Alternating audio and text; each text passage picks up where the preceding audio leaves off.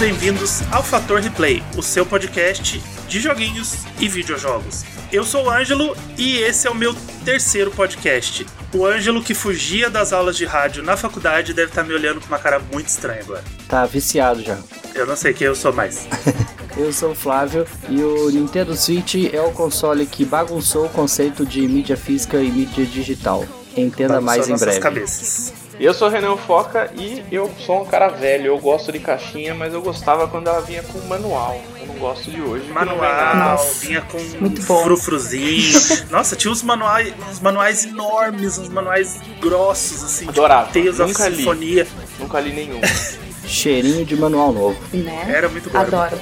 Oi, eu sou a Kel e seja digital ou mídia física, o importante é jogar. Isso aí. E eu sou o Murilo, e como bom discípulo de Mary Kondo, eu me desfiz de todas as caixinhas de jogos que não me traziam alegria.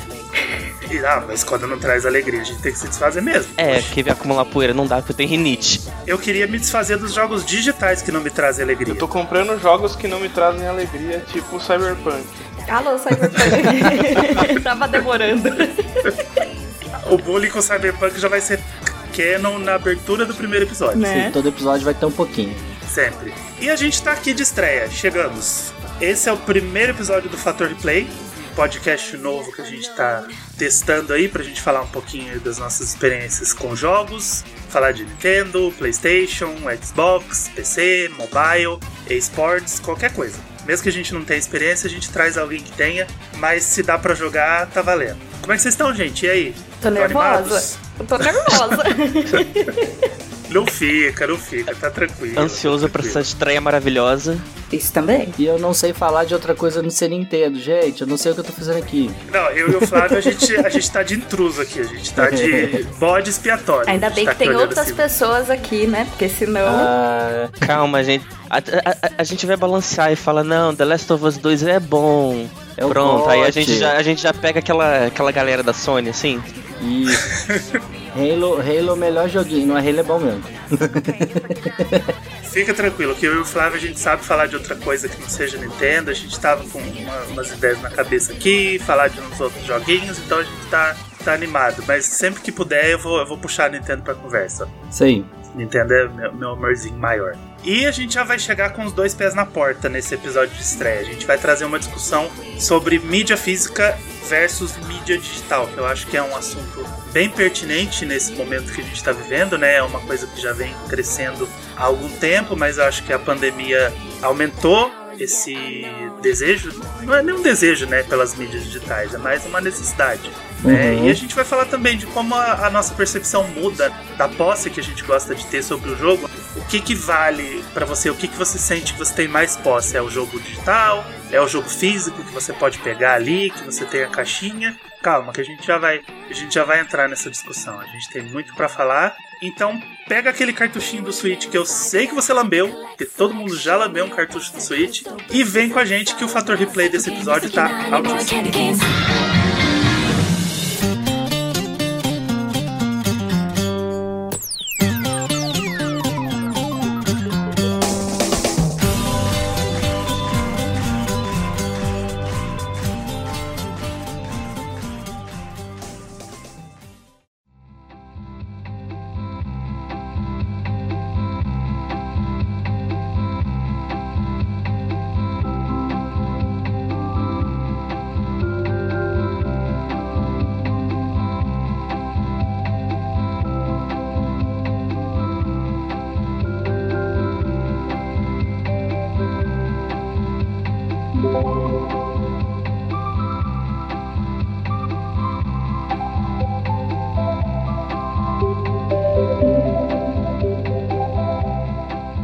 Assim, a gente tá de estreia, né? Primeiro episódio. Vocês precisam conhecer a gente, né? Então vamos, a gente vai dividir um pouco das nossas experiências. A gente já trouxe essa pauta de físicos versus digitais, até pra gente dividir um pouco da nossa experiência, contar um pouco de quem a gente é. Não sei se vocês ouvem o podcast, não sei se vocês conhecem o Joga Zera, ou se assistem as lives da Kel, mas a gente tá por aí no Twitter, na Twitch, temos sites, então a gente juntou uma galerinha aqui para falar um pouquinho de jogo. Quando a gente fala de mídia física e mídia digital, eu lembro de uma experiência muito engraçada, muito peculiar que eu tive, que foi com o PSP Go. Eu não sei se eu não me recordo de algum console totalmente digital antes dele. Assim, dos grandes, né? Sem contar esses Polystation da vida. É, sem contar Polystation, algum console tipo, ah, não, eu tinha um lá, Polystation 5 que ele não tinha cartucho. Não, eu tô falando de consoles PlayStation, Xbox, é. Nintendo. Esse, esses antigos, esses assim, eles, eles vinham com os jogos na memória e não dava pra você adicionar mais, né? A não sei que você é, tivesse um Sem contar o, o Brick Game 9999 em 1, né? Que era o... É, depois vieram uns com SD, né? É verdade, mas de qualquer forma. Eu acho que o PSP Go foi pioneiro nisso, né? De, de trazer um console totalmente digital. E a minha experiência não foi muito boa com ele, porque assim, ele era lindo, né? Eu achava, eu comprei ele porque eu achava ele super bonitinho, portátil pra caramba, né? Ele fechava dentro dele mesmo, então você, ele ficava super pequenininho, você colocava no bolso. Eu falei 10 10, eu quero um PSP, eu vou comprar esse aí. Só que assim, eu tava doido para jogar um Kingdom Hearts, né? Eu falei, ah, eu, eu hum. quero começar a jogar Kingdom Hearts, quero jogar alguma coisa diferente. E comprei o PSP Go. Assim, sabe aquelas coisas que você não pesquisa, que você não vai atrás? E aí, quando o meu PSP Go chegou, eu descobri que o Kingdom Hearts não tinha mídia digital. Ele não estava na PSN. Ele só tinha mídia física. E eu falei, ué. Aí só deu o Ângelo aquele, aquele memezinho da, da moça pintando a cara de palhaço. Total. Ó, devo, devo avisar que você já começou errado falando PSP Go, entendeu? Por quê? Porque eu acho um console horrível. Eu acho que a Sony matou o PSP, que ele tinha tudo de bom com o PSP Go. Não, foi um delírio coletivo isso, gente. É. Não, eu percebi meu erro assim que ele chegou, sabe? Foi, mas eu devia ter percebido antes, mas foi aquele momento. Pra vocês terem noção, antes desse programa eu nem sabia que PSP Go existia. E olha que eu, que eu conhecia os PSPs. É, o Go ele passou assim, sabe? Tipo, quase ninguém viu. Ele passou correndo assim. Ah, passei. Falou, valeu. É, não, foi total falou, valeu, assim, tipo, só eu que tive. Se você tá ouvindo isso e você teve um PSP Go, vai lá, me chama lá, me, me segue no Twitter, segue o Fator Replay no Twitter, vem conversar comigo, porque eu preciso de mais gente que teve essa experiência. Porque talvez eu tenha sido a única pessoa no mundo que teve um PSP Go. Eu acho que o Ângelo foi. Única pessoa que teve. Sim, gente, eu não conheço, eu não, eu não, eu não acho pessoas que tiveram PSP Go, sabe? Eu não. Não. Então, ele resolve um problema e ele cria outro. Porque ele resolve o problema da, daquela mídia de disquinho, que era horrível. O MD. Eu adorava. Outro aquilo. delírio coletivo. é, ele, ele era um Rumble. Eu gosto de umas coisas ruins, sabe? É, ele era um Rumble nativo ali no console, né? Tipo, ele era um Rumble CC Rumble. Né? O videogame não tinha Rumble, ele não tremia. Mas aí o, o disquinho fazia ele tremer. Que fazia aquele barulhinho esquisito, tava vibradinha. E aí ele, o, o PS pegou corrige isso, né? Mas aí ele cria outro problema de que tem jogos que não, não, não saíram em mídia digital, tinha esse formato esquisito que não parece ser muito anatômico e entre outras coisas. Não, ele, ele era bem complicado mesmo. Eu percebi o meu erro. A Kel tava certa, o PS pegou foi um erro gravíssimo. Eu, infelizmente, eu só percebi quando ele já estava comigo. Mas eu fui ludibriado, assim, sabe? Pela promessa do, do Full Digital, né? Que é um dos assuntos que a gente vai tratar aqui hoje. Porque eu pensei, ah, então tá. Eu vou ter um aparelho que eu não vou precisar levar um monte de, de disquinho pra lá e pra cá. E beleza, vai ser muito bom, né? E aí você chega, você bate no, no impedimento de que eles não colocam todos os jogos na lojinha. Uhum. E sem contar a situação de, de repente, você tira uma loja do ar. A gente já tá no PS5, e aí você, por exemplo, vai tirar a loja do PS3 do ar. E aí você tinha um aparelho totalmente digital. Como que vai ser daqui pra frente? Se, por exemplo, a gente chegar no PS7 e aí de repente eles resolvem tirar a loja do PS5 do ar. E você tem lá o PS5 Full Digital. E aí a gente fica naquela situação, né? Tipo, poxa. Então, isso aí é, é tudo muito novo. Mas se você for olhar pro passado, também não muda muita coisa. Tipo assim, é, quantos cartuchos de Super Nintendo vocês tiveram e quantos vocês têm hoje, saca? Também não é eterno, né? Tipo, ah, discos de PlayStation. Eu tenho tinha uma coleção enorme de discos de PlayStation. Ou eles eram piratas, né, e não funcionam mais, ou eram originais e aí você vendeu, você passou. Então, tipo, essa coisa de ter isso, ter é, os jogos para sempre, na minha visão, ela é um pouco, né, nunca, nunca foi para sempre. Você tinha a ilusão de que aquele cartuchinho ia ficar com você para sempre e muitas vezes nem, nem tá mais aí. Você já tá jogando aquele jogo antigo de outra forma. Né? Então, eu acho que é as só... coisas vão se adaptando e se, se, moldando. É, só colecionador mesmo que, que tem hoje. Né? É, exatamente. no futuro vai acontecer que nem a coleção do Mario lá, que dia 31 de março ela deixa de existir. Então quem tem a cópia né? física, ela vai derreter. Não, mas é verdade, o futuro não existe, porque 31 de março o mundo vai acabar, porque a Nintendo já previu. É, vai, vai todos, todos os switches vão explodir dia 31 de é. março se o mundo não acabar, pelo menos o Mario vai, né? Todos os cartuchinhos vão derreter. A franquia e... vai acabar. vai esquecer, todo mundo vai esquecer o Mario. É, o Ângelo, então você tá dizendo que o pioneiro é o PS, o PS pegou, mas não é não. Eu acho que é um consolezinho brasileiro aí, hein? Qual que é? O Zibo. O Zibo. Porque ele era, eu... É eu, não, eu não cheguei a ter um Zibo. Ele, ele era totalmente digital? 100% digital. O primeiro console. Eu acho que é o primeiro console do, do mundo 100% digital. Me corrijam se eu, estou, se eu estiver enganado. Eu, eu acho que é. Deixa pros ouvintes corrigir. Porque ele tinha essa proposta pra frente, né? Tipo, de novidade aí.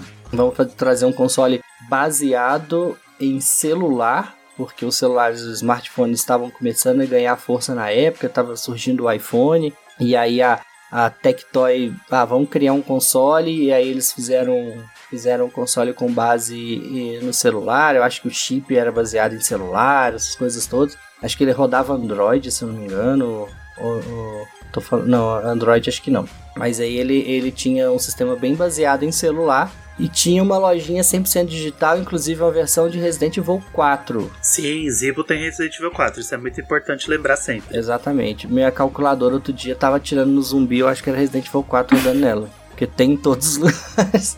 Enfim. Eu acho que tá. Então tinha o Resident Evil 4, tinha Crash, tinha alguns joguinhos, todos eles baixados de forma digital e um cartão SD. Então era um console muito à frente da sua época, se você for olhar, né? É, alguns anos depois, as, tem empresas lançando console 100% digital, enquanto aqui no Brasil a gente já estava fazendo isso há mais tempo. Só que ele tinha uma, uma arquitetura muito simplificada. Eu estava vendo um documentário, acho que foi feito pelo The em que eles entrevistam a galera que, que desenvolveu o console e eles disseram que eles queriam lançar correndo, acho que um, um, um chip. Eles, eles tinham um, uma data né, prevista para lançamento, e aí acho que um dos chips que eles queriam colocar não estava funcionando, o negócio não estava dando certo, eles tiveram de adaptar outra coisa, lançar a si mesmo, e não deu certo, porque né, o console não tinha potência gráfica, não tinha capacidade de enfrentar os concorrentes. Então ele saiu e rapidinho morreu. Uma pena. Eu acho. É,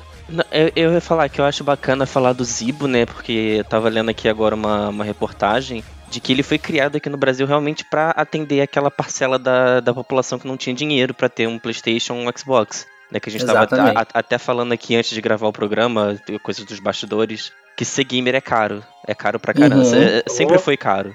Então o Zibo ele vinha com essa, com essa proposta de introduzir a classe média e classe, e classe baixa aos, aos videogames. E legal que ele recebeu muitos jogos, né, grandes, importantes, jogos que o pessoal tava jogando, né, que estavam em evidência. O próprio Resident Evil 4 a gente sempre zoa que ah, o Resident Evil 4 tá em todas as plataformas. Mas que bom, né?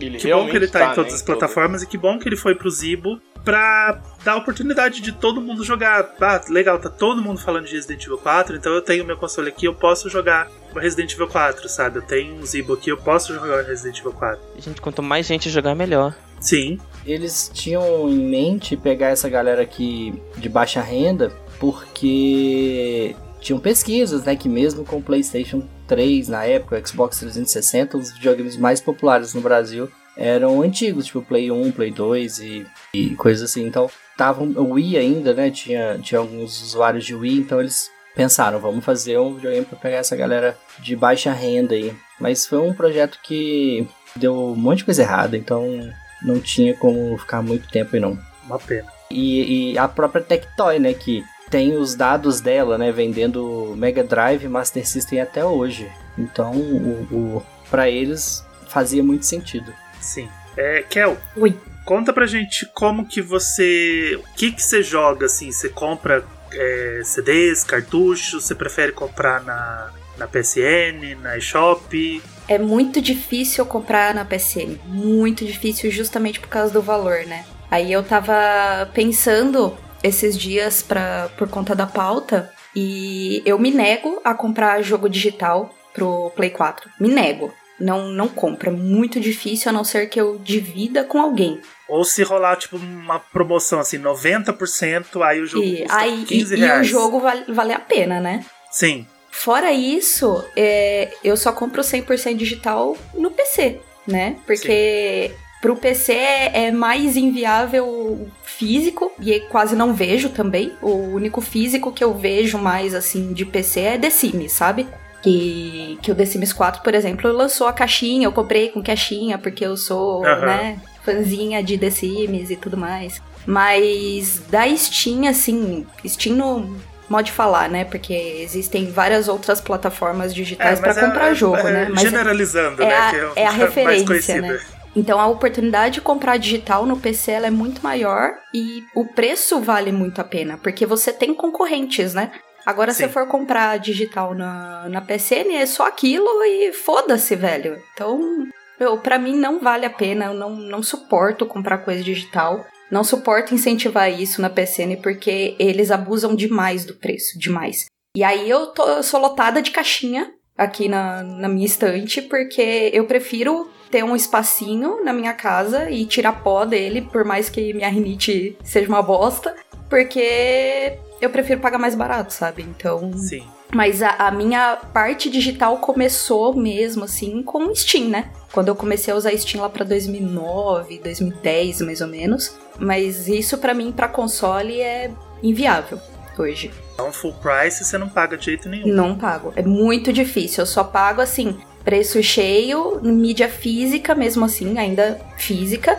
É, e pra jogo que eu quero muito lançamento. Então, por exemplo, The Last of Us 2. Porra, é um jogo que eu tava esperando há muito tempo. Sim. E meu marido é apaixonado também. Aí a gente fez questão de comprar caixinha que venha o artbook, que venha as No coisinhas dia do bonitinhas. lançamento, né? O Isso. pre-order pra poder garantir e Isso. jogar na hora. né? E aí a gente tem a nossa caixinha bonitinha, assim, e a gente mostra pra todo mundo. Aí sim, mas é muito difícil. Você falou do Steam.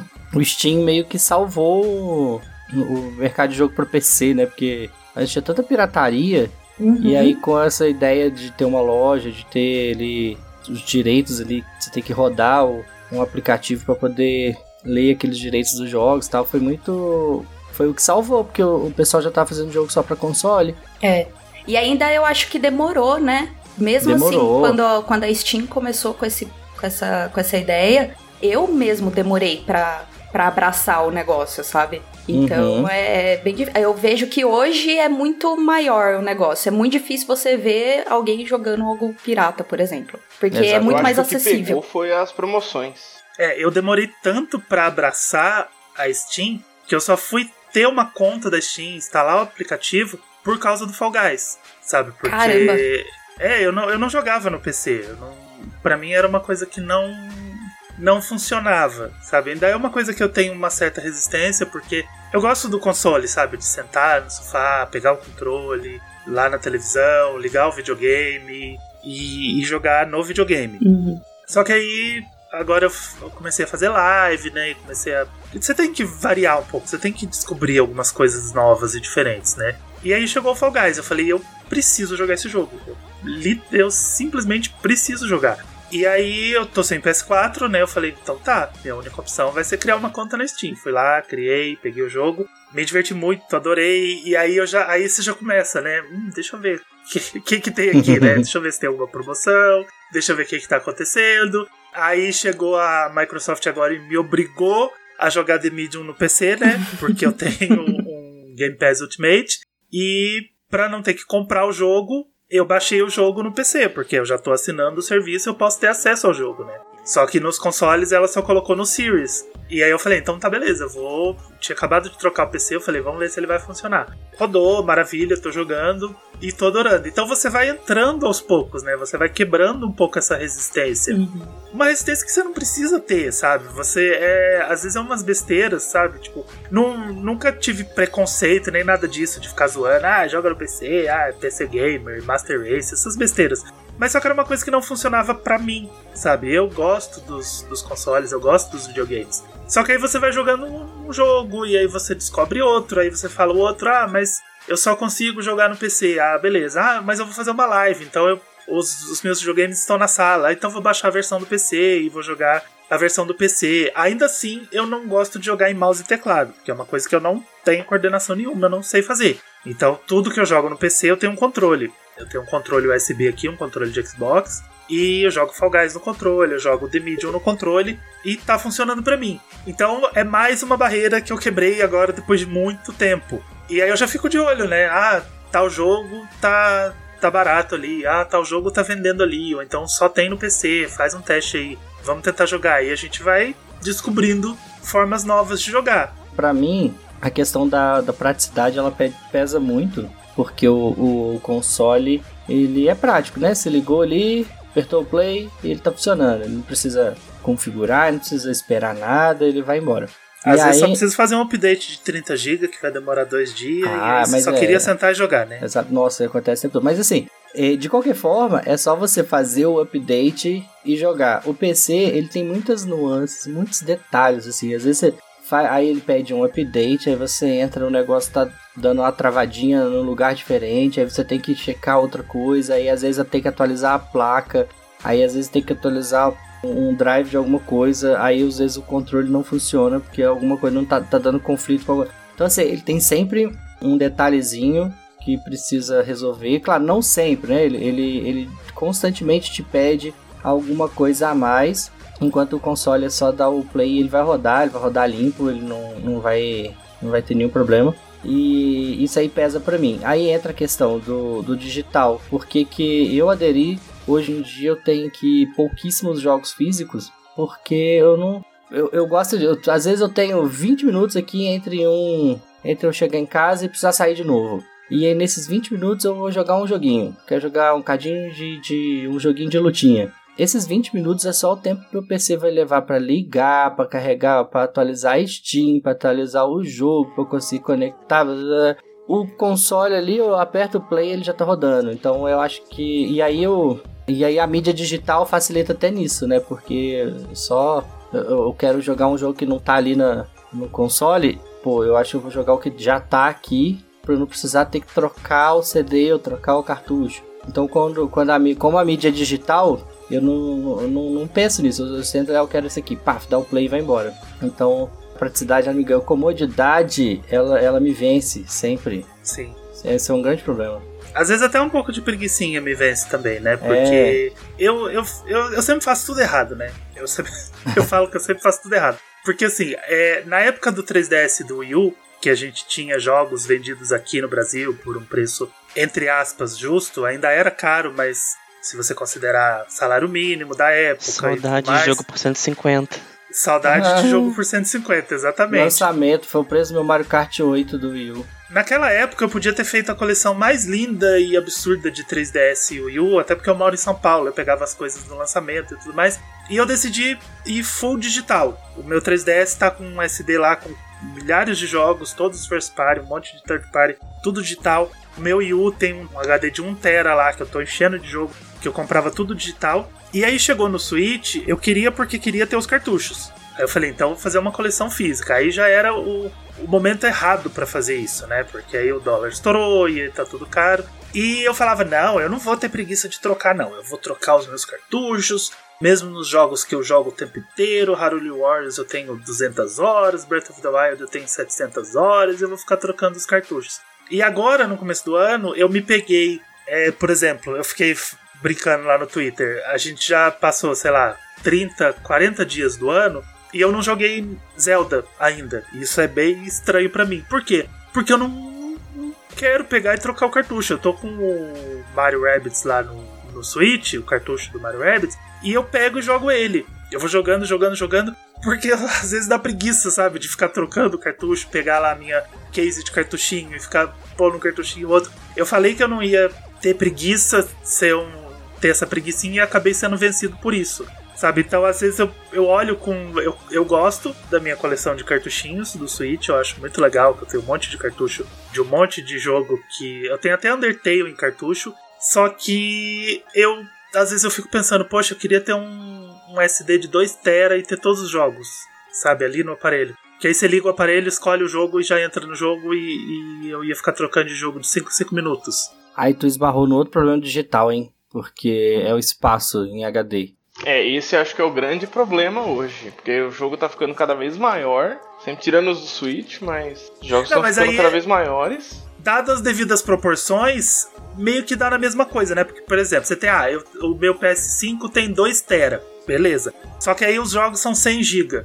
cada. Aí você fala, ah, beleza, 10, 20 jogos eu, não, eu já não tenho mais espaço. Aí você vê as proporções do Switch, meio que dá na mesma. Você fala, ah, eu tenho um, um SD de 128 GB. Só que agora eles estão fazendo um jogo de 15, 16, 30 GB. E aí você, menos de 10 jogos, você já encheu. Então, nas, nas duas situações, o espaço acaba sendo um problemão, né? É, e isso é, é outro motivador para eu não comprar digital no Play 4, porque meu Play 4 eu peguei, tipo, depois de um ano, um ano e meio do lançamento dele. Então ele é aquele de 500 GB, né? Eu consigo colocar, sei lá, 3, 4 jogos nele, deixar instalado dependendo do jogo. Vamos supor se eu tivesse pego, feito a besteira de pegar um Cyberpunk da vida. Eu ia ter que desinstalar todos os meus jogos, basicamente, né? Porque o, negócio é gigante. E então esse é outro fator que me faz não pegar digital hoje. Mas assim, o que fez eu, eu pensar nisso também do, do digital é que todos os jogos precisam ser instalados.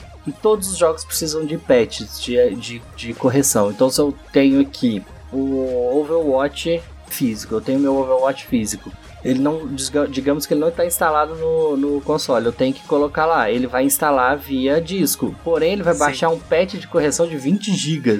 Então não adiantou nada, sabe? Fico, deu na mesma, eu tive de esperar baixar, eu tenho que esperar instalar. Sim, hoje em dia o disco é só um boot, né? Porque eu comprei o Evil Within 2 pro Xbox e eu tive que, tive que baixar 38 GB para é. poder jogar no aparelho. Então, de qualquer forma, eu tô comprando. É patch, né? É. Sim, é. E, e, e, você não consegue jogar igual você jogava antes, por exemplo, num, num GameCube ou no PS1, no PS2, que é colocar o disco e jogar. Sabe, hoje você não consegue fazer isso, porque você não vai puxar a informação do seu gameplay do disco. Uhum. Você na verdade, quando você está comprando mídia física hoje, tirando o Switch, né, comprando mídia física para PS4, PS5, Xbox, você está comprando mídia física e digital, né? Porque eu tive que instalar 38 GB e aí se eu não tivesse uma conexão de internet boa, eu não ia jogar naquele dia. Eu cheguei com o jogo, eu falei, eu quero jogar. Sabe aquela aquela criança que chega com o joguinho na mão, quer sentar na frente do uhum. videogame e jogar? Não, eu não ia jogar porque eu tive que instalar 38 GB. Demorou ali um tempinho e aí eu só consigo botar o disco com esses 38 GB instalados. E se eu não tivesse espaço, eu teria que desinstalar algum outro jogo para colocar ele no lugar. Então, na verdade, ele é uma mídia digital, não, não teria feito diferença nenhuma se eu tivesse comprado digital. Só comprei físico porque tava tipo 30 reais o, o disco. E, e, eu acabo tendo que. Eu acabo esbarrando nesse, nesse problema de instalação. Então, no final das contas, a gente tem que pesar se realmente vale a pena ter aquele disco, se ele vai ser só um boot e ele vai ocupar espaço no meu HD de qualquer forma. De certa forma, uh, as mídias físicas elas sempre foram foram isso, tá? Tipo, a licença que você compra para usar aquele software. Agora isso se potencializou, né? Porque o, o, jogo ele praticamente ele baixa. Teve aquele caso do Xbox One que o Assassin's Creed Unity mesmo, mídia física digital, se instalava o jogo baixava inteiro pro console, ele baixava 50 GB, 48 GB acaba que não, não muda nada. E o que eu falei do, do Switch, né, que ele mistura mídia física com mídia digital, né, é isso, porque no Switch existe, existem casos de mídia física, comprar a caixinha e vir um código e de download. um código de download, isso é da hora. Nossa, eu fico, eu fico ofendido quando isso acontece. Mortal Kombat 11, eu acho que faz isso, né? Mortal Kombat 11, se eu não me engano, é o Doom não, o Doom ele, você tem que baixar o multiplayer, o Doom, o Doom de 2016. É, para mim isso tinha que ser solucionado de. Porque assim, se o pessoal quer cartucho, eles. Se o pessoal quer mídia física, eles querem o cartucho, sabe? Isso é coisa de colecionar, isso é coisa uhum. de, que vem de você, um colecionismo. Você não quer comprar uma caixinha e receber um papelzinho com um código dentro. Então o que, que você pode fazer para resolver isso? Faz igual o Starlink, por exemplo. O Starlink é pesadaço, ele não cabe no cartucho. Então você tem que baixar mais de 6 GB, que é o restante do jogo, para ele poder funcionar. Então você coloca o cartucho, baixa o restante que você precisa e o jogo roda puxando ali as duas informações. Isso seria a solução para esses jogos muito grandes que você não consegue colocar num cartucho de Switch, por exemplo. Agora vinha um código de download, você gasta aquele código e aí acabou, sabe? Eu, eu vejo o mesmo problema nessas mídias físicas. É, é do Switch mesmo, que a maior problemática tá ali. Por exemplo, aqueles collections do Resident Evil, que vem uhum. o 0 e o 1. Um. um dos jogos está no cartucho e o outro é um download. O Bayonetta também vale isso, o Bayonetta 2 que vinha com um. Só que aí é o seguinte, eu tô lá, eu tô lá com cartucho. Eu jogo um jogo no cartucho e o outro eu faço download. A partir do momento que eu faço download, acabou. Aquele download foi gasto, eu não consigo fazer ele de novo. Então, se eu levo esse cartucho para um outro console, por exemplo, eu só consigo jogar um dos jogos. O outro se foi para sempre naquele console. Se eu colocasse metade da informação de cada jogo no cartucho e colocasse um download adicional de cada um deles para baixar, eu conseguiria jogar os dois jogos em outro aparelho. Mas aí você, teoricamente, você vai jogar no outro aparelho você joga na sua conta, né? Então, mas se eu quisesse vender, por exemplo, passar para frente, eu vou estar tá passando só um dos jogos. É, sim. É, é, bem complicado isso. Então você poderia colocar metade da informação de cada um dos jogos e você baixa downloads adicionais, você, passa, você baixa dados adicionais. E aí qualquer outra pessoa que for jogar aquele jogo, mesmo seja porque você vendeu ou porque você emprestou para algum amigo, ele consegue ter acesso aos dois jogos, porque você pagou para ter os dois jogos no cartucho. Mas você tá tendo um jogo no cartucho e o outro você tem que baixar, e a partir do momento que você baixou, aquele download se foi para sempre. Murilo, você tá muito quieto, fala um pouco aí. Eu tava, não, eu tava prestando atenção, é porque, tipo.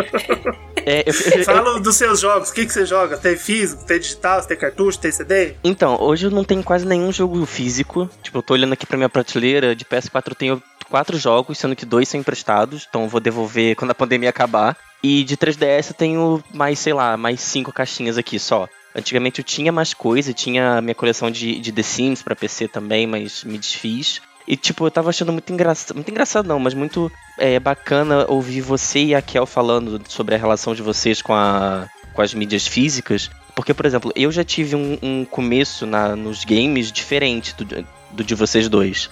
É, eu comecei direto no PC, né? Eu comecei a jogar no PC com 4 anos, naqueles Compact 2000 da vida branco gigante com, com monitor de tubo. E eu Aí jogava ali. a idade.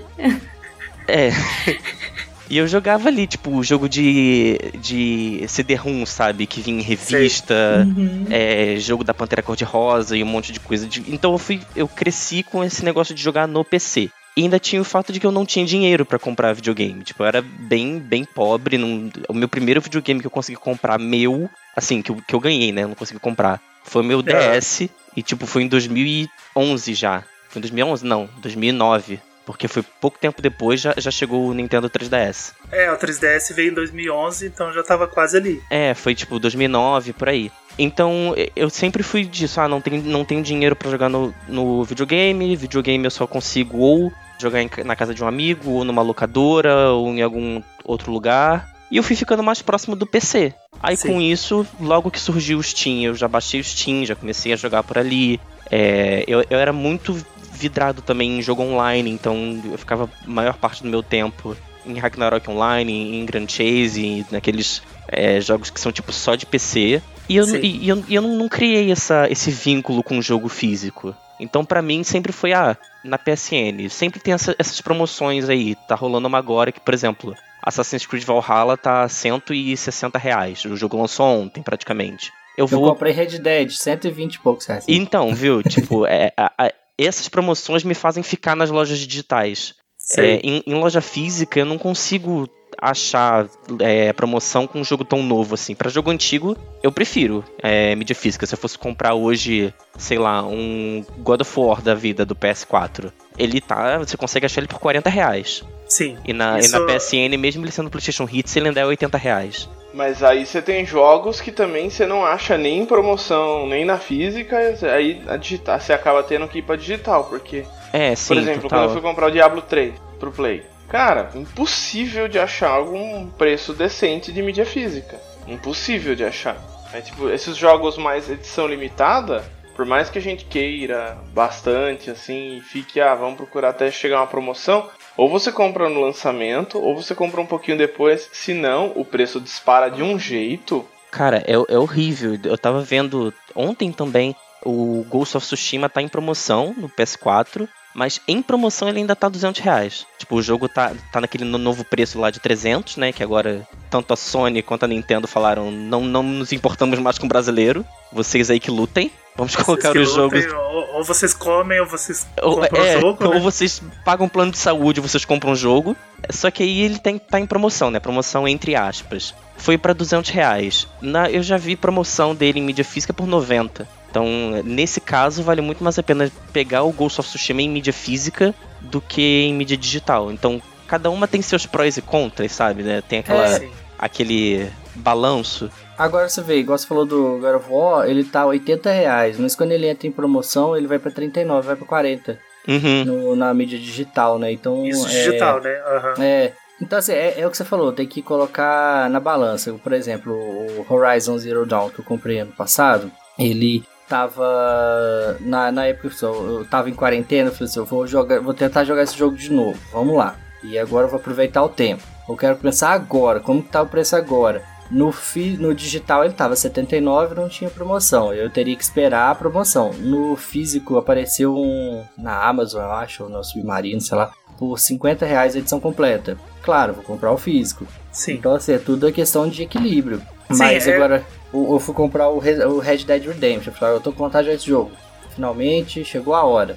Aí apareceu a promoção por 124. Aí eu joguei mídia física na internet, o mais barato, 130, 120 usado. Aí eu prefiro digital, porque eu baixo ali mesmo, vai rapidinho e tal. Os Tava meus jogos. preço, mais ou menos, né? Os meus jogos de Switch, por exemplo, eu não tenho ainda jogo físico pro Switch. Eu já tenho Switch há seis, mais de seis meses, não tenho jogo físico para ele. Só digital. Porque é, eu tenho só é, três é, é, é, mais barato. Uhum. É, o físico do Switch virou uma coisa que tá impraticável. Né? Ou você espera muito tempo e ainda assim você tem que garimpar mais ou menos o preço do digital. Esperar né? é pior, o... né? Que só vai aumentando. É, tem, tem, que, tem que pesar muita coisa. Mas isso que o Flávio falou de, de pesar é o que me faz não considerar, por exemplo, pegar um PS5 ou Xbox totalmente digital. Uhum. Sim. Que são os modelos que saíram agora. Porque assim, eu já cheguei a olhar com olhos de desejo, né? Hoje eu não tô sem dinheiro para comprar nenhum dos dois, mas isso é coisas da vida adulta. Mas eu tava olhando, aí eu falei, ah, mas poxa, o digital é mais barato, né? Tipo, você paga 500 reais a menos e tudo mais. Ele é menorzinho, bonitinho, beleza.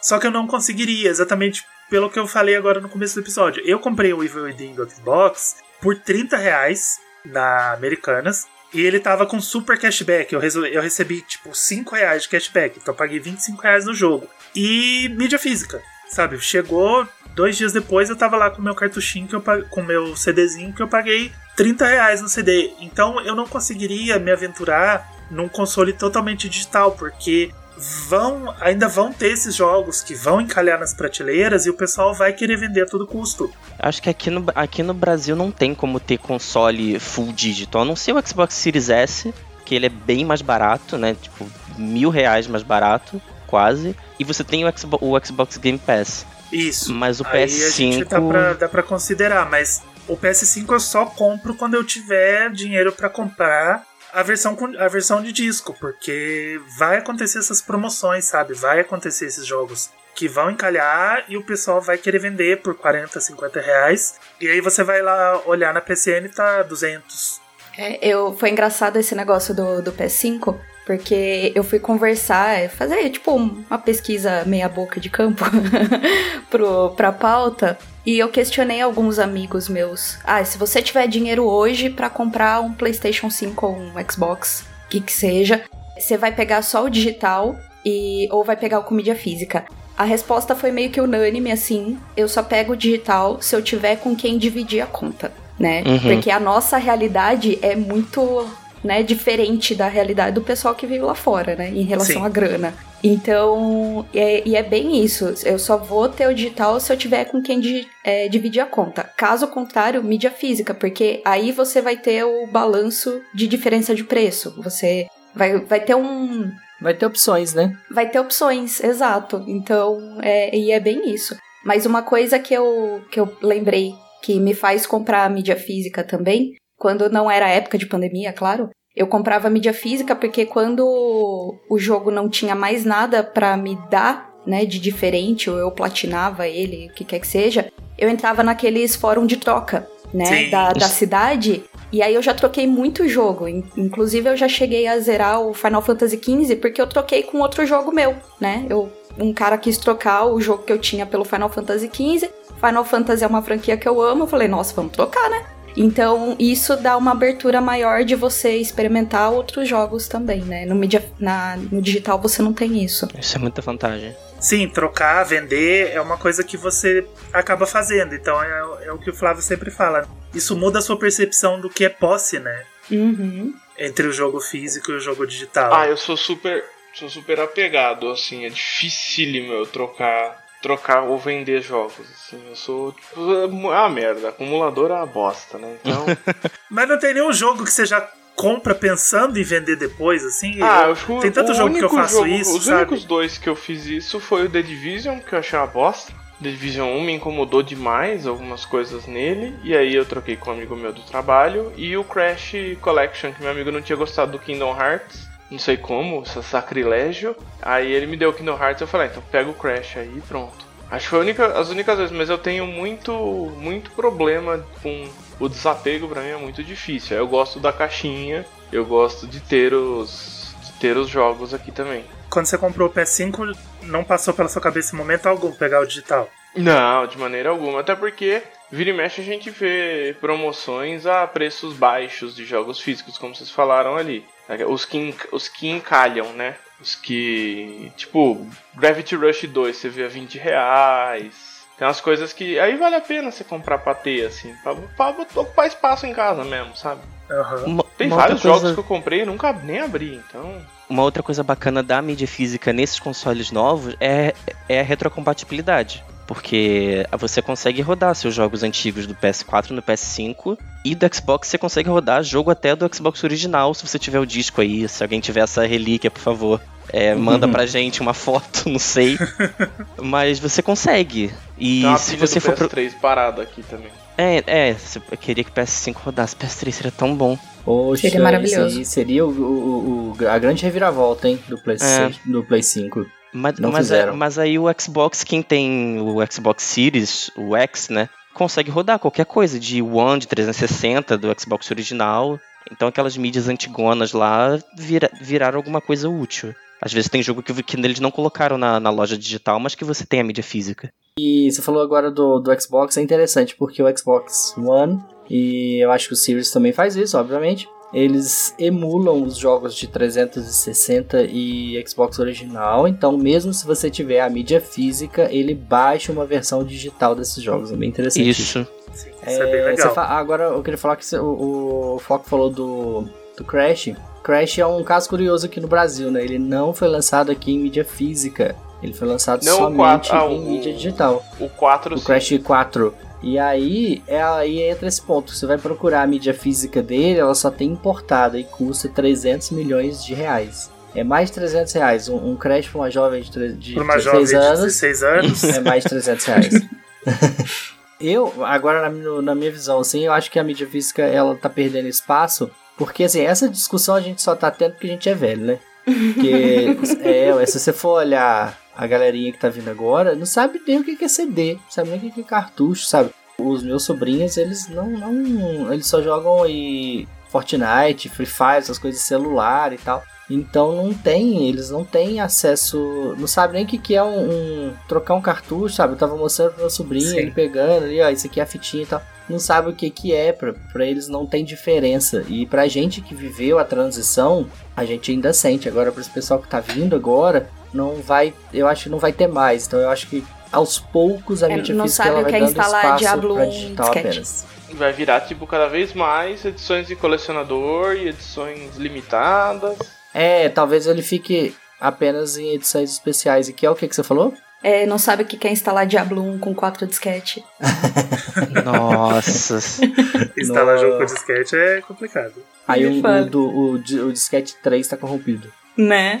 Uma bosta. Gente, eu- eu já tive um Mario em disquete, foi uma coisa muito engraçada, que era um Mario totalmente pirata, tinha três fases, mas era em disquete, tava lá, era o que cabia dentro daqueles 8 mega Um Mario de PC que ele tinha. Ele tinha um visual meio parecido com o Mario 2, assim, mas só que mais redondinho. Cara, pelo que eu lembro, ele era mais parecido com o Mario World do, do SNES. Ah, então não, porque eu, eu, já vi um Mario de PC, assim, meio parecido com 2. Eu tô tentando lembrar qual que era que eu vi. Eu não sei se era pirata um... ou se era tipo um, uma versão. Não, esse. Tem esse... um Mario de PC não, chamado. Mario do PC você não sabe se é pirata, é pirata. É, pirata. Não, Mario de PC não, chama. Não, mas eu não sei.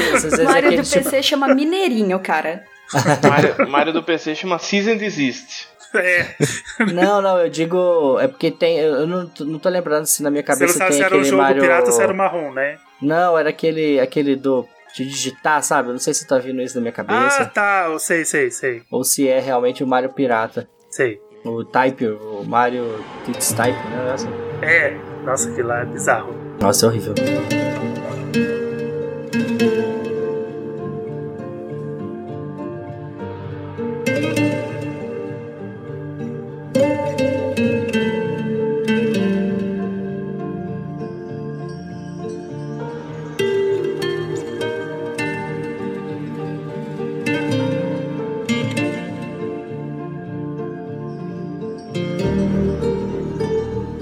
Gente fez um levantamento aqui de vendas né, de jogos físicos e digitais. É, o aumento dos jogos digitais começou lá para 2015, quando eles começaram a perceber que estava mudando o mercado. Inclusive a, a EA fez um levantamento, ela é boa para levantar esses dados. E dos jogos dela, lá em 2015, ela tinha percebido um aumento de 20%, né? Aí, nossa, estragou o mercado, né? Porque a gente ainda tava muito focado em lojas, né? GameStop Uhum. e, e tudo mais. Isso a gente tá falando do mercado internacional, né? Porque é lá que os dados são levantados, né? Então as grandes lojas estavam estourando e vendendo jogo. E aí elas mesmo começaram a perceber que estava caindo a venda de jogos físicos e elas tinham que brigar com as lojas digitais e tudo mais. Só que esses 20% que a EA levantou em 2015, em 2020 subiu para quase 56% dos jogos digitais. Então foram ali 5 anos que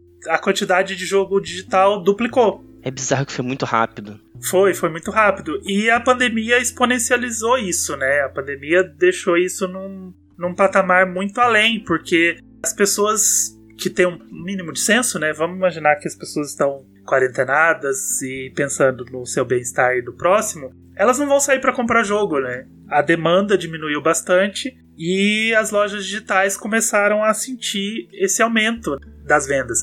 Quando você pega um comparativo total de jogos digitais, você tem aí mais de 90% dos jogos sendo vendidos em formato digital. Mas é claro que você tem que considerar PC e mobile. Ou seja, o PC quase não tem, né? A Kel falou, ah, você não acha jogo para PC, a não ser que seja um The Sims, que são as grandes empresas fazendo grandes jogos, elas vendem, né? Umas edições físicas, com patches e tudo mais. Eu acho que isso vai muito do mercado indie, por exemplo, né? Porque é muito caro Sim. hoje pro cara publicar e fazer uma tiragem de jogo físico. Então, ah, putz, Sim. olha aí, estúdios, estúdios pequenos que fala, o cara que trabalha sozinho, o Stardew Valley, que é o Eric Baroni, o cara que fez sozinho um dos melhores jogos de, se não o melhor simulador de fazendinha ever, assim, depois de Harvest Moon, claro. Mas o cara nunca ia conseguir no lançamento do jogo fazer uma tiragem suficiente para você cobrir o mundo inteiro com esse lançamento. Então, assim, desde esse movimento indie lá na Xbox Live Arcade, isso começou bem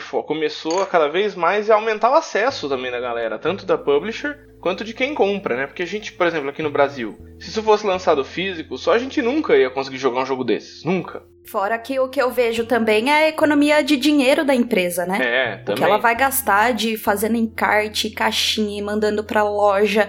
E aí ela já revende, e aí ela tem que repassar o valor. Mano, é um trâmite absurdo. Botando digital ali é muito mais prático e a empresa vai conseguir lucrar muito mais. Sim, porque as grandonas elas fazem isso com o pé nas costas, né? Nintendo, PlayStation, Xbox, pra eles é tranquilo você imprimir 30 milhões de, de jogos e, e mandar pro pessoal. Agora você vê um estúdio pequeno que tem 3, 4 pessoas, eles precisam de uma publisher já pra ajudar a publicar o jogo deles, porque eles precisam de investimento que vem de tudo que é lugar. E não, não vai dar para fazer cartucho. Então, o movimento indie ajudou bastante a, a difundir os jogos digitais E aí, esses 90%, a gente tem que considerar que PC é quase que totalmente digital hoje em dia e também entrou jogos mobile, né? Que mobile é 100% digital. Então, se você olha nos consoles, por exemplo, os consoles eles estão com um pouco mais de 70% de digital. Mas ainda assim já é um número bizarro, né? É um número grande, mas não é, É tudo. bem grande. Você vê como que isso tá mudando. Claro que a gente tem que considerar DLCs e microtransações. Então, esse número ele tem que ser analisado com muita calma e talvez ele não seja tão preciso assim, né? Porque eu ia falar que DLC era 100% digital, mas hoje em dia tem umas DLCs standalones, né? Que vem no, no cartuchinho, que vem no CDzinho e tudo mais. Mas é quase que totalmente digital. E microtransações também entram nessas, Uhum. Nessas estatísticas, né? Então a gente tem que, que tomar muito cuidado, mas de qualquer forma é um mercado que está crescendo muito. E quanto mais tempo a gente passa nessa situação, quanto mais difícil fica você conseguir um jogo, maior isso vai ser. Claro que a gente falou agora há pouco que o futuro vai ser totalmente digital. Esse futuro não é agora no PS5, talvez não seja no PS6, mas eles estão tentando empurrar para isso, né? Eles estão tentando, tentando só, caminhar para isso. é uma coisa assim, se a gente for parar pra pensar, eles estão tentando fazer isso por quê? Se a gente for parar pra pensar assim, alguns anos atrás, a gente pensaria em ter console totalmente digital? Não, por quê? Porque a gente pensa assim, nossa, é, sei lá, grandes empresas como a GameStop nunca deixariam isso acontecer, porque, né, como que eles vão, que eles não vão querer vender um videogame que depois a pessoa não vai voltar para comprar um disco lá. E hoje em dia a GameStop, a gente acompanha esse rolê que teve aí pra trás, que eu entendi bulhufas, eu não consegui entender nada do. do ui, opa, deu um tapa no microfone aqui. não consegui entender nada do, do que rolou com, a- com as ações da GameStop, foi uma loucura. Por quê? Porque estão querendo falir ela a qualquer custo, né? O pessoal lá tá fazendo coisa de, de apostadores lá de, da Bolsa de Valores. Mas por quê? Porque eles estão vendo que a empresa tá de mal a pior, porque esse negócio de mídia física tá, tá caindo, né? Você vê que como que as coisas mudam. E para as empresas que vendem os aparelhos, é uma beleza, porque eles querem mesmo que, que não precisar depender de desse tipo de lobista, né? De, de outras coisas pra é, fora. você falou de, de grandes empresas, então eu e o Flávio, a gente que é, que é mais tiozão, a gente lembra da grande empresa Blockbuster, né? Sim, exatamente. A gente vivia de assistir filme em fita. E aí falar, ah, não, agora surgiu o CD, agora tem o DVD, agora tem o Blu-ray. E a gente ficava, nossa, qual que vai ser a mídia depois do Blu-ray? É o stream. Hoje em dia você não tem mais mídia, você não teve uma mídia que substituiu o Blu-ray, você não tem uma mídia pós-Blu-ray. E as empresas elas não estão mais imprimindo Blu-rays, elas não estão mais imprimindo DVDs. Exato. A Disney afinco. desistiu aqui do Brasil, por exemplo, ela não, não lança mais filme em Blu-ray. E aí você chegou no stream e você tá indo quase que 100% pro digital, nos Uhum. filmes. E claro, isso foi um caminho longo que percorreu. A gente teve aí 20 anos de mídias mudando, mídias transitando. E o jogo já tá no Blu-ray. O jogo já passou pelo CD, o jogo já passou, o jogo já veio da fita, passou pelo CD, passou pelo DVD pass- e já tá no Blu-ray. O mesmo caminho que os filmes tiveram. Claro, o jogo ele sempre vai, vai encontrar uma resistência maior exatamente pelo custo que ele tem de ser produzido, pelo tempo que ele tem de ser produzido. Tem coisas que você faz na mídia do cinema ou do, da TV que você faz com muito mais rapidez do que um jogo, por exemplo. Então, os jogos eles estão se tornando mega produções assim como é o cinema, sabe? Você vê rola o crédito de um jogo, é tanta gente, mas tanta gente envolvida que você fica lá horas assistindo um crédito. Tá Uhum. rodando crédito do jogo, vai passando, vai passando, vai passando gente, gente, gente, gente, e não acaba mais. Então ele ainda tá encontrando essa resistência de ir 100% pro digital, mas a gente sabe que esse é o caminho. E bom você mencionar a questão da, da Blockbuster, né, de questão de locadoras, porque há um tempo atrás, né, você colocar aí cinco anos para trás, ou, ou um pouquinho mais, uns seis, sete anos atrás, a Netflix ela estava começando a ganhar força, e aí muito se falava assim, ah, enquanto o streaming não puder oferecer com a velocidade de internet que a gente tem uma qualidade de vídeo e áudio igual ao que a gente tem em mídia, mídia física, eu acho que a mídia física não vai morrer. Muita gente falava isso, ah, porque, né, ah, eu posso até assistir na Netflix, mas, mas se eu quiser assistir em 1080p, com o som tal, eu preciso de uma internet melhor, não vai rolar e tal. Aí o que, que aconteceu? A internet ela evoluiu muito rápido, ela cresce exponencialmente, né? ela vai, vai crescendo muito rápido. E hoje em dia você tem streamings com qualidade melhor do que um Blu-ray. Eu acho que com o jogo, o caminho é esse aí, sabe? Tipo, igual eu acabei de falar de praticidade, sabe? Tipo, se, se o Stadia me vendesse uma, uma praticidade. O Stadia foi todo zoado, né? Mas, tipo, se eles tivessem vendido uma facilidade assim, ah, é, o Stadia é o Netflix dos jogos. Você vai pegar, você vai. Lançou. Neste momento lançou o novo Tomb Raider. Você vai sentar, você vai pegar o controle e dar o play. Você não precisa baixar nada, você não precisa é, comprar nada, você não precisa fazer nada. Você só vai dar o play e o jogo vai rodar.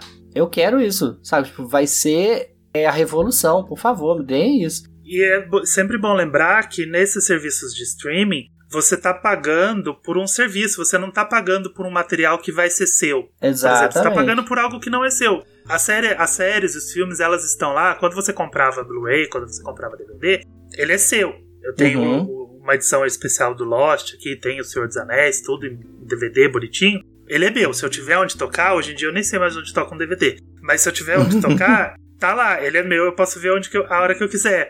Mas eu tenho assinatura da Netflix, eu tenho Globoplay, Amazon. Só que eu tô pagando por coisas que não são minhas. A qualquer momento, aqueles, aquelas séries, aqueles filmes, eles vão ser retirados do catálogo. Então. Eu tava assistindo, eu tava revendo The Nanny, por exemplo. Eu comecei uhum. a ver da primeira temporada e fui assistindo enquanto eu tô comendo, né? Enquanto eu tô uh, fazendo alguma beberinha e fui assistindo. Eu assisti as seis temporadas. Eu tava no oitavo episódio da sexta temporada. Virou o mês agora, fevereiro, saiu do catálogo. Eu sentei um dia para assistir e aí eu tava procurando lá na Amazon, não tava mais nos destaques e não tava mais na minha lista de continuar assistindo. E aí eu fui olhar ele saiu do catálogo, faltando tipo 10 episódios para eu terminar a última temporada. No, e eles nem avisaram, né? Não, eles avisam, eu que tava, ah, eu que ah, tava tá. distraída. Eu vi que virou mês, eu falei, nossa, eu não acredito que eles tiraram do catálogo agora. E aí, isso o mesmo vale para os jogos, porque é o que acontece no Game Pass. Você tá pagando uhum. pelos jogos, tá pagando para jogar. Eu tô jogando Nier. Eu já terminei a primeira rota. E eu tô correndo porque eu tô com medo de anunciarem que ele vai sair uhum. do catálogo. E você tá realmente pagando por um jogo que não é seu. E às vezes eu não quero que o jogo seja meu. Sabe, eu tava conversando isso com o Wash ontem. O pessoal às vezes fala: "Ah, mas eu tô pagando pelo jogo, ele não é meu". Tem jogo que eu não quero que seja meu. Eu, por exemplo, o Nier, eu falei isso pro Wash ontem. Eu compraria o Nier. Eu tô apaixonado pelo jogo, se Talvez eu ainda compre ele em alguma plataforma. Eu queria muito que ele saísse pro Switch e tudo mais. Eu, eu compraria fácil aquele jogo. Mas o Yakuza, por exemplo, que eu tô jogando agora, eu não quero que ele seja meu. Sabe? Eu só quero jogar. Eu quero jogar do começo ao fim, e aí quando ele sair do catálogo, beleza, eu não vou jogar de novo. Sabe? Então tem jogo que eu não quero que seja meu, então eu não tenho problema nenhum com esse tipo de serviço sabe? de pagar um Game você, Pass. É, tem jogo que talvez você nem experimentaria, né? Se você. Sim, eu tô jogando um monte de coisa que eu jamais jogaria, é. que eu jamais compraria, assim, só por. Ah, por uma aventura, eu quero testar, eu quero me aventurar naquele jogo. Não. Eu não quero que alguns jogos sejam meus, sabe? Eu quero ir ali, jogar um pouquinho e aí depois acabou. Tem jogo que eu não vou nem terminar, e aí saiu do catálogo. Eu falei, ah, que pena, né? Beleza. E, e, é legal que sempre que sai do catálogo eles vendem com desconto. Então, se você quiser continuar jogando, se você gostou do jogo, você vai lá e compra com desconto. Ah, tem promoção geralmente quando ele sai? Todo jogo tem, que tem. sai do Game Pass tem desconto, todos. Olha como é que eles te pegam. É, o, o, streaming é bacana realmente por isso. Você pode experimentar os jogos sem comprar. Sim. Que antigamente você tinha que. Ah, antigamente não, né? Hoje você ainda faz isso. Você compra, Aí se você não gosta, você pode reembolsar no PC, no, no, console isso é mais complicado. Mas aí o streaming não, o streaming tá lá, você baixa, ah, gostei ou não, desinstala, se não gostou. Mas se e gostou, se gostou, você... deu tempo, você joga o jogo inteiro, joga DLC, joga 5 runs, e aí saiu do catálogo, você fala, beleza. É, e tipo, agora vai sair, você ainda, com, ainda compra em promoção. Exatamente. Agora, olha só, o, o Ângelo levantou um ponto aqui. Ele disse que ele tem a coleção de DVD da série. Vamos isso. dizer que é, foi Lost. frente, você falou, do Lost. Lost. E que não tem mais onde rodar isso. Eu não tenho. Então, tipo assim, essa série é sua realmente? Tipo assim, eventualmente você perdeu ela, saca? Tipo, Sim, exatamente, Eu quero porque assistir assim- Lost agora, eu quero assistir Lost agora. Gente, me vi- não me no uma- streaming. Me uma viagem na cabeça agora. Será que a gente vai passar pelo que a gente passou em transformar fita pra DVD, transformando DVD em alguma outra em- coisa, em, em digital, em nuvem, em dados, sei lá? Porque não vai, não, com vai ter mais é aparelhos de DVD. É, não, mas é o que acontece. Gente, eu vou, em 2015 a Adele lançou um CD chamado 25, todo mundo conhece, todo mundo ouviu isso Sim, até não eu chorei mais. Todo mundo chorou com esse CD. Mas aí ela lançou ele somente em CD. Sabe? Tipo, aí o que, que aconteceu? As pessoas queriam ouvir desesperadamente o CD da Adele. Ela não lançou em streaming. Ela lançou em digital, mas você tinha que comprar, né? Eu acho que, eu acho que era isso. Não tinha em streaming. Aí a galera queria ouvir o CD da Adele, saiu correndo pra comprar. Tinha gente que chegou em casa e percebeu que não tinha onde rodar. Isso. Tinha gente colocando o disco ao contrário. Por que, que esse negócio não tá rodando?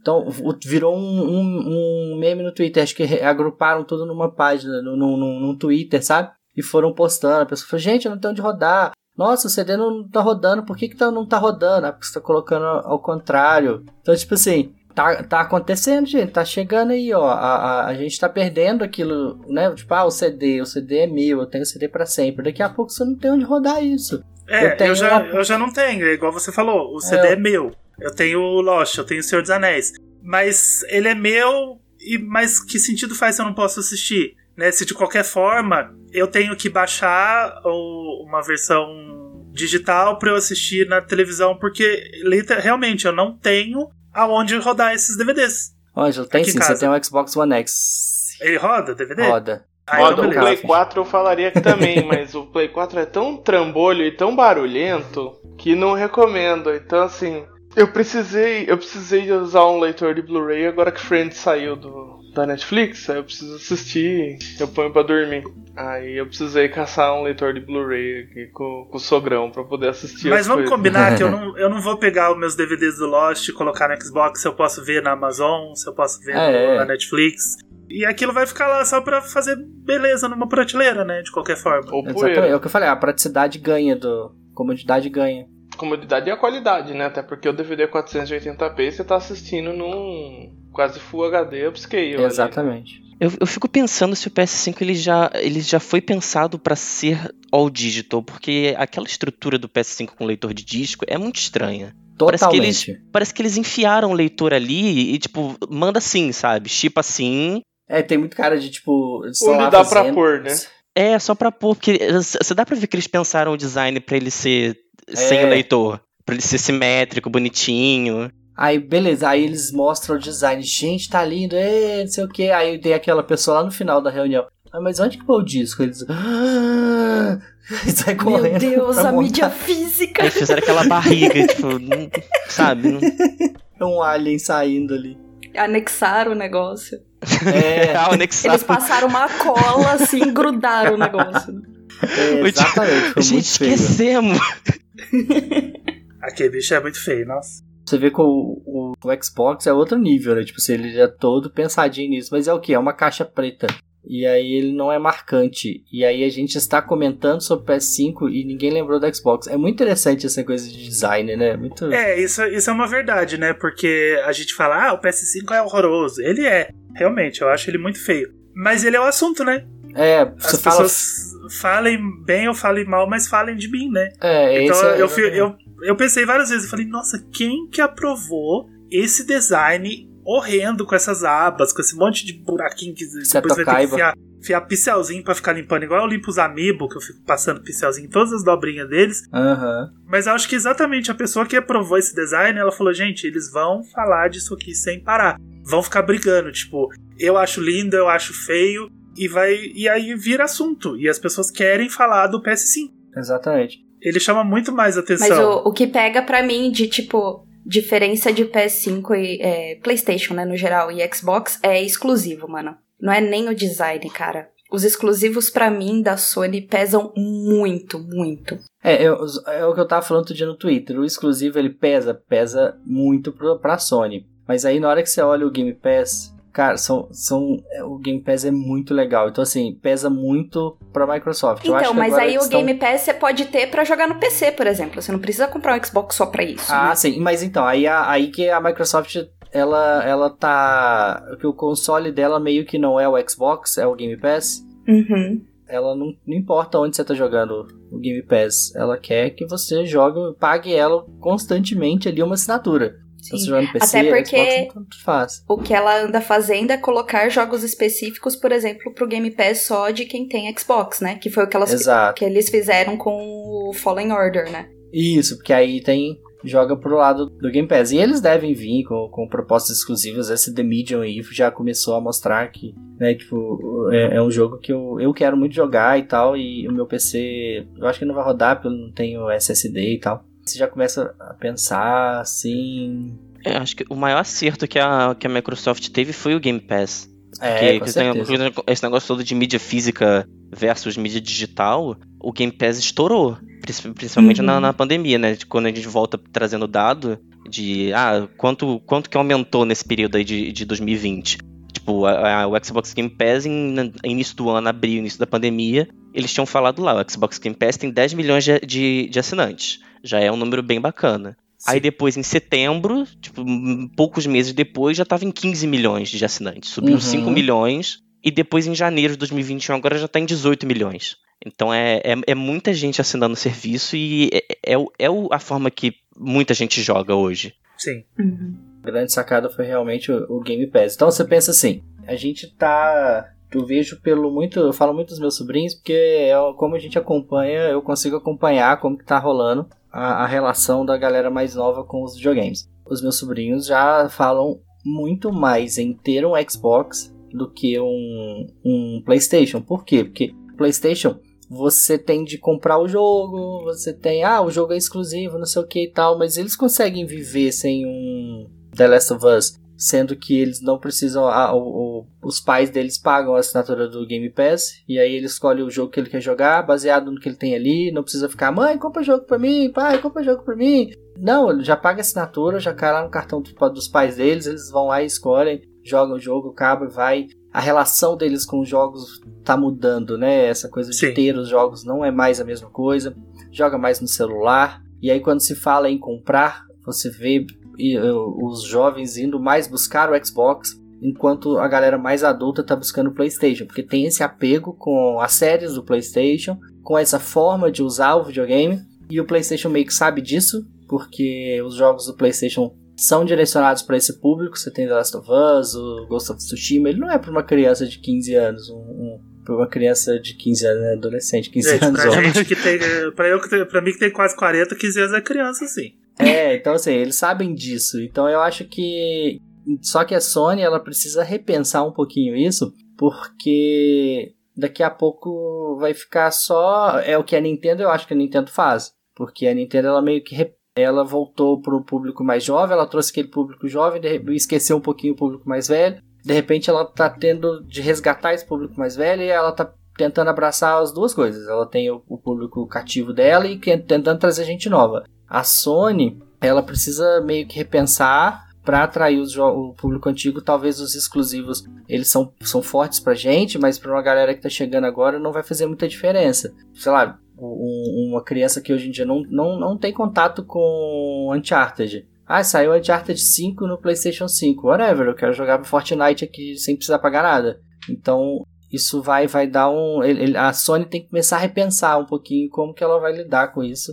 Eu tenho certeza que eles vão pensar, eles já devem estar Eu acho, fazendo que- eu acho que no PS5 eles vão trazer algumas mudanças. Você já vê com, com a forma que eles venderam o aparelho com o joguinho do Astrobot, né? E o PS5 Colle- PS Plus Collection, né? Que ele dá os 20 e poucos jogos lá de Play 4 otimizados pro Play 5 e tal. Então, assim, eu acho que é a primeira tentativa né? também eles migrarem pra esse, pra esse serviço de acesso. Mas, assim, acho que venda de jogo cheio, assim, não vai, por mais que, por mais que ele possa diminuir um pouco, não vai acabar, assim. Acho que tem ainda muito público para isso, mesmo os novos entrantes, as crianças também estão estão entrando e estão querendo conhecer, estão conhecendo jogos novos, estão acompanhando é tra- muito trabalho dos influencers de também mostrar os outros jogos pra galera Uhum. que existe um mundo além de de Fortnite, dessas outras coisas, que eu acho que os interesses vão mudando com a idade, né? Então, Sim. É, o, o jogo, o jogo físico a gente sabe que ele vai Uma hora ele vai acabar, a gente sabe que Eu o acho que não vai acabar, eu acho que ele vai ficar é cada vez mais limitado a, por exemplo, ao tipo, como faz a Limited Run Games. a- Sim, sim. É, quando você falou dos indies, eu lembrei disso, tá? Você tem a opção, por exemplo, quase todo indie hoje em dia você vende a edição física. Você tem a Limited Run, você tem as empresas, a Super Rare que faz Super lá os Rare, essa que eu tô tentando lembrar o nome. Só que são edições Super limitadas, assim, são edições que você compra das, quase que numeradas, é quase que você comprar um- um- uma, uma action figure numerada. E aí, isso pode ser o caminho para ir eliminando os jogos físicos até das grandes empresas. Eles vão fazendo edições, de eles vão focando em edições de colecionador. Isso é uma coisa que não vai acontecer agora, num futuro próximo. A gente ainda vai ver aí PS6, 7, Xbox mais pra frente, brigando ainda entre o físico e o digital, mas você já vê isso andando para acontecer, sabe? Você vê que a, a Microsoft ela tá apostando pesado nisso. Quando teve aquele boom de 2015 que eu mencionei anteriormente, isso deu uma segurança para ela para lançar um Xbox One totalmente digital em 2018. Ele deu certo? Não muito, sabe assim, não, não se fala muito Nossa, eu nem versão- lembrava dele, do Old então, Digital tem do uma, S. tem uma versão totalmente digital do S, que fala-se pouco, vendeu-se pouco, mas aí beleza, ela investiu no Game Pass, ela tá transformando jogo em serviço. Você pode jogar no celular, você pode jogar no PC, você pode jogar no seu aparelho. E é igual o Flávio falou, o console da Microsoft não é o Xbox mais, o console da Microsoft é o Game Pass, sabe? Não importa onde você esteja, você vai conseguir jogar.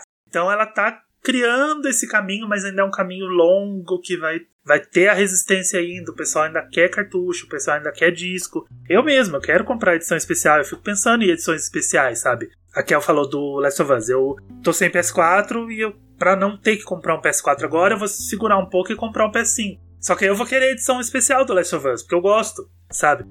A Nintendo anunciou a continuação do Breath of the Wild, a única coisa que eu consigo pensar é numa edição de colecionador, sabe? Eu não quero saber quando que o jogo vai sair, eu não quero saber o que vai ter no jogo. Eu quero, eu já tô pensando em guardar dinheiro pra ter a edição de colecionador. Então é uma coisa que fica na minha cabeça, sabe? Tem alguns jogos que eu gosto muito, de algumas séries que eu gosto muito, em edições especiais que eu sei que eu vou pagar mais caro. Então eu já a minha cabeça ainda tá muito condicionada a ter jogo físico, por milhares de motivos. Mas vai chegar uma hora que eu não vou ter mais escolha. E aí a gente cai no digital, mas isso ainda vai. Tem um caminho ainda pela frente. Ainda, vamos ver muita, muita briga entre físico e digital, muita resistência. O digital ainda, pra mim, não é uma opção. Totalmente digital ainda não é uma opção pra mim.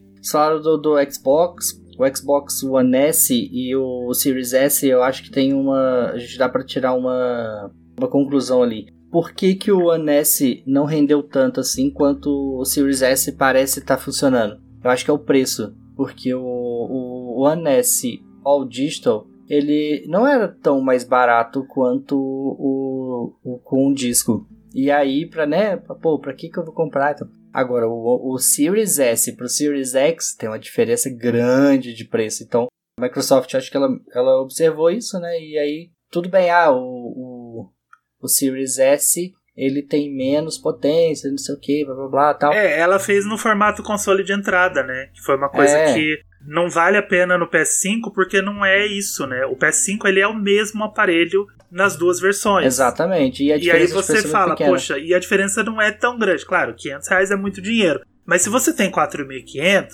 para pagar no console, você espera ter os 5 mil, né? Que aí, de qualquer forma você tá gastando um dinheiro no aparelho. E aí você tá tendo o mesmo console ali por uma faixa de preço que não tem tanta diferença. O Xbox é diferente, além de ser mil reais mais barato, são aparelhos com potências diferentes. Então, Exato. o S é o console de entrada e o X é o, a nova geração mesmo, um console potente que vai rodar tudo sem loading, que vai rodar tudo sem travar, que vai rodar tudo sem, sem gasgo. Com Ray Tracing no, no Ultra. É.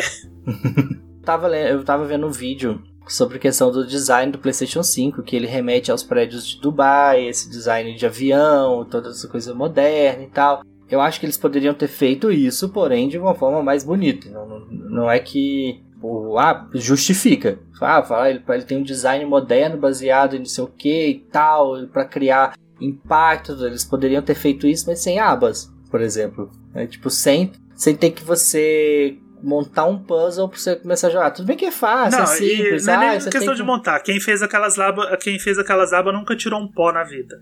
Nunca Ou espanou nunca, um teve, móvel. ou nunca teve um gato pra dar um tapão naquele console cair. É, bater só com a bundinha assim, fazer pá!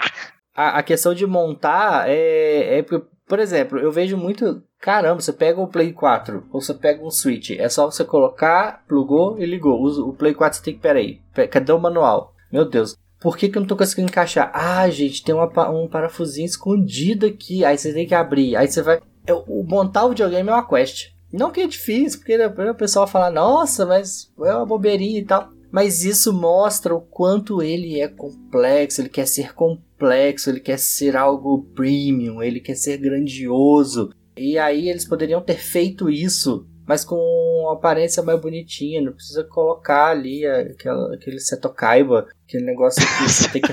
sabe? O terno do Kaiba.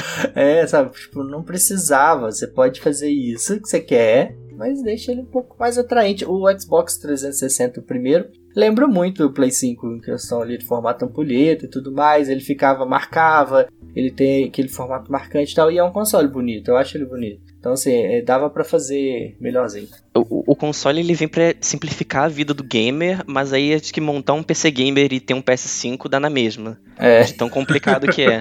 No PC gamer você vai passar três, três meses tentando achar uma- um processador que seja compatível com a sua placa-mãe. No PS5 você vai passar três meses tentando abrir aquela placa Tentando dele virar do lado. de lado.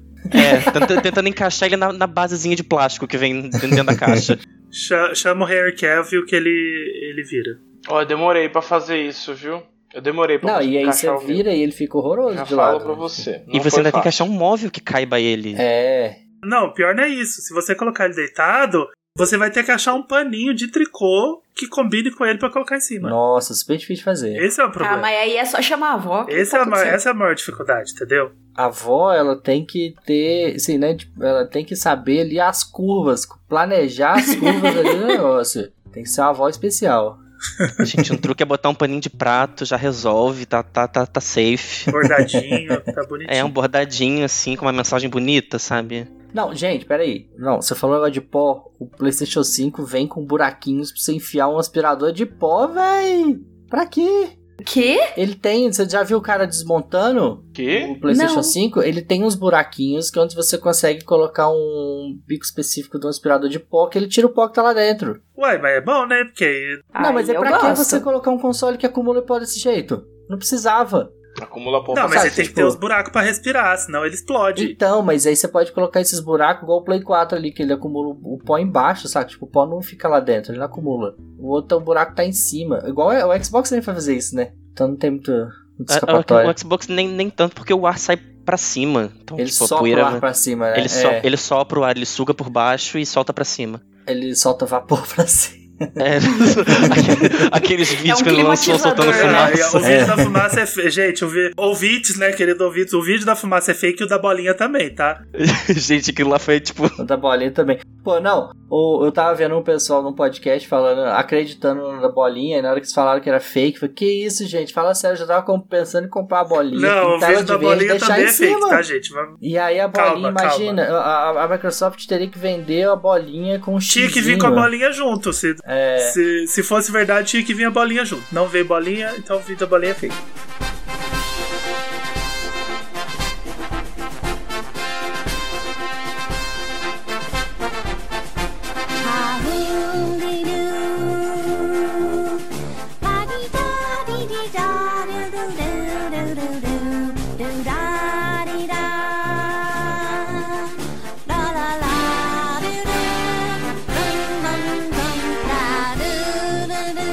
Bom, finalizamos o nosso primeiro episódio do Fator Replay, o pilotão. Tô feliz, tô animado, foi legal, gostei da conversa. Tô animado pra gente continuar falando um pouquinho sobre joguinhos, eu principalmente, falar um pouco fora da Nintendo. Tava, tô cheio de ideia na cabeça aqui pra poder falar umas coisinhas. Prometo que no- nos próximos episódios estaria menos nervoso também. Não, fica tranquilo. Hoje você tava, tá- Tive que te empurrar um pouco de, de cima do muro, mas a hora que caiu, não parava de falar mais. É, acontece. A hora que liga, na hora que dá a corda, não para mais de falar. O primeiro episódio é sempre assim mesmo. A gente tá. o Foca que tá dormindo ainda, Foca? Não, tô aqui, ô louco. Ele acordou 7 horas. Acordei pra ver 7 horas as pra ver as coisas do BBB. Big Brother. eu- Vai no mercado, conseguiu fazer tudo, O pau tava torando lá no Big Brother, o Foca tava atento. acompanhando. Mas como era o primeiro episódio, a gente tinha que se apresentar, a gente tinha que falar um pouco da gente, mas a gente também queria trazer uma discussão pertinente, né? Uma discussão que valesse a pena. Então espero que vocês tenham gostado um pouco da discussão sobre mídias físicas e mídias digitais. A gente definitivamente gostou demais de trazer essa conversa, de contar um pouco do que, que a gente joga, do que, que a gente acha que vai acontecer com o mercado. Daqui uns 10 anos, quando o Fator Replay estiver fazendo 10 anos, a gente volta aqui para ver como é que o mercado tá, se, se o meteoro não cair antes. Enquanto isso, não esquece de seguir a gente no Twitter. A gente tá lá no arroba Fator Replay. A gente tem a nossa continha lá para postar os episódios, postar novidades sobre os joguinhos e conversar diretamente com vocês. Então segue lá, interage com a gente, marca a gente nas postagens, conta pra gente como que vocês jogam, como que é a coleção de vocês, jogos digitais, jogos físicos. Pode mandar foto pra gente, manda lá na DM, as DMs vão estar abertas pra vocês conversarem com a gente. E conta pra gente como vocês gostam de jogar, como que vocês gostam de interagir com os jogos, vocês gostam de digital, vocês gostam de físico. Vocês já pensaram em comprar o PS5 totalmente digital? Vocês têm o PS5 totalmente digital? E se tem, por quê? O que que te levou a comprar o PS5 totalmente digital? Qual foi o peso nessa sua decisão? Diz pra nós. Diz pra nós. E não esquece de assinar o feed do nosso podcast nos agregadores. Como esse é o primeiro episódio, a gente ainda não sabe aonde que vai entrar, mas a gente já tem esperança de que vai estar no Spotify, no Deezer, no Google Podcasts, Apple Podcasts, o Amazon Music também, que a gente já vai dar um jeitinho de colocar em todos os principais agregadores. Então, quando você vê o nosso cast lá, os nossos, nossos episódios, assina o feed, porque assinar o feed é de graça e ele te avisa quando tem episódio novo. Tudo onde o Anchor esperando. deixar, né? Vamos colocar. Vamos colocar em todos os lugares que o Anchor deixar, né? Todos os lugares que o Anchor deixar e onde ele não deixar, a gente põe na mão. Porque o Anchor não coloca no Amazon Music, mas eu tenho, eu tenho os meus contatos. Eu tenho os links lá pra colocar na raça. A gente coloca, não se preocupa não. E também o podcast ele é feito por pessoas, né? Então vocês podem seguir a gente lá no pessoalmente no Twitter, conver, vir conversar com a gente, falar se gostou ou não do episódio, dar dicas, sugestões, críticas, sugerir pauta, o que vocês quiserem. Eu sou o arroba Angelups underline lá no Twitter, Eu sou o arroba Flávio Altamilde. Facinho nome de gente rica. Ah, eu já, Altamilde já, já falei é, que é sobre, nome de gente da so- roça. sobrenome de gente rica da roça, sabe? Do interior, aquele povo que tem. É, Metade da cidade é da família dele, da família Altamilde. exatamente. Eu, eu achei, to- eu achei total barão de, de, de latifúndio, sabe? É, não, é total. é, Mas, Metade é, de, de Barbacena é da família Altamilde. Ó, a- os, irmãos, os irmãos do meu pai são vários, eles- todos eles terminam com milde, tá? Então vai tentando adivinhar quais são os mildes. É igual Pokémon. É, todo mundo termina Ei, com nossa, da família do exato. Flávio, todo mundo termina com Milde. É, lá é, é família milde. É o Pokémilde. Eu tô lá no Twitter como RenFKT. Também você pode encontrar eu lá no jogazeira.com.br ou no youtube.com.br jogazeira. Isso aí. Estamos aí. E aqui agora, né? E agora no, no Fator Replay. Agora no Fator Replay. Vocês podem me encontrar como Kel F. Luz em todas as redes sociais possíveis e imagináveis. É tudo a mesma coisa, não muda nada. O importante é ter consistência. Exato. Inclusive, tô sempre muito presente no Twitter, no Instagram e nas lives na Twitch também. E agora aqui, e muito feliz com o convite. Obrigada, Ângelo. Espero não ter falado muita besteira, porque eu tô morrendo Ah, sono ainda. mas a gente tá aqui pra falar besteira. Entendi. Eu estou nas redes como arroba Muritunholi, então Twitter, Instagram, YouTube, MySpace, Orkut, Twitch, onde vocês quiserem me achar. ESC-FM, tudo. Ask FM, Curious Cat, vai. Isso aqui. É, só, só não tem OnlyFans ainda, mas qualquer coisa a gente resolve. Ainda, detalhe pro Mas, é- ainda. mas ele, já, ele já guardou, ele já Eu já guardou a guardei- arroba. Já, Eu já tá guardei a tá arroba, guardado lá. então, então já, já fiquem atentos. Tá e em- agora eu tô aqui no Fator Replay. Tá em fase de verificação. É, a gente, a gente tá em fase de análise de perfil. E No, no futuro eu aviso. E é isso, segue a gente lá, vem conversar com a gente, porque você tá acompanhando o nascimento, você tá acompanhando o começo da jornada do Fator Replay, a gente tá animadaço pra continuar aqui, pra trazer um monte de. A gente tem uma lista de pauta lá que ela tá enorme, de assuntos que a gente vai trazer aqui pra discutir com vocês. E fica com a gente que antes do próximo Save Point a gente tá de volta. Tchau, tchau. Valeu, Tchau. Tchau, tchau, Falou. galera.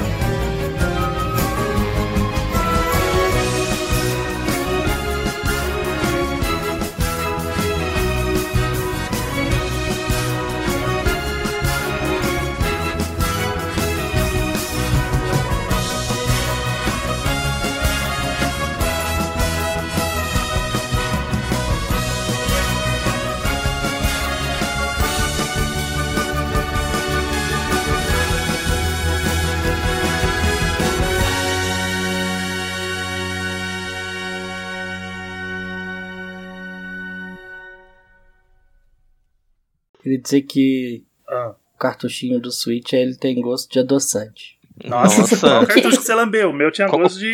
Qual, qual docente você tá usando? Pra eu não É. comprar. Mas adoçante é esse mesmo. Não, mas deixa eu contar o que eu fiz, só rapidinho. Eu, eu peguei a canequinha e coloquei as gotinhas de adoçante, peguei a garrafa de café não tinha. Hum. Não tinha café. Aí você lambeu a caneca. Não, aí eu fui. Aí me chamaram pra fazer um negócio e tal. Aí eu larguei lá, falei, daqui a pouco eu lavo. E saí correndo e fui trabalhar. Aí ontem de tarde, eu cheguei pra tomar água, peguei minha canequinha, enchi, enchi de água e virei, né? E aí, aí Ah. que eu descobri que o, o, o cartuchinho tem gosto de adoçante, porque é, o adoçante com água é muito ruim. Meu Deus. Os podcasts de domingo de manhã vão ser Vão, ótimos. nossa, vamos continuar gravando domingo porque rola umas viagens muito boas.